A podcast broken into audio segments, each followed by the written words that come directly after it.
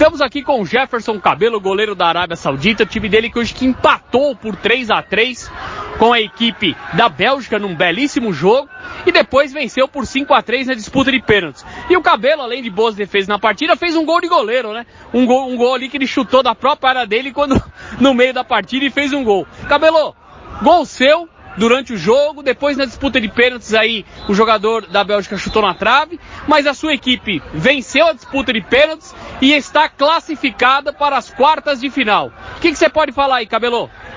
Eu fico muito alegre e contente com a minha equipe.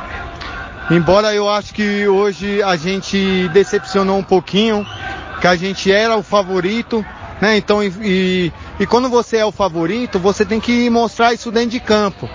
Tivemos algumas falhas que vai ser consertada, mas foi jogão mesmo. Foi jogão mesmo. Eu tive a felicidade de novo de fazer um gol, né?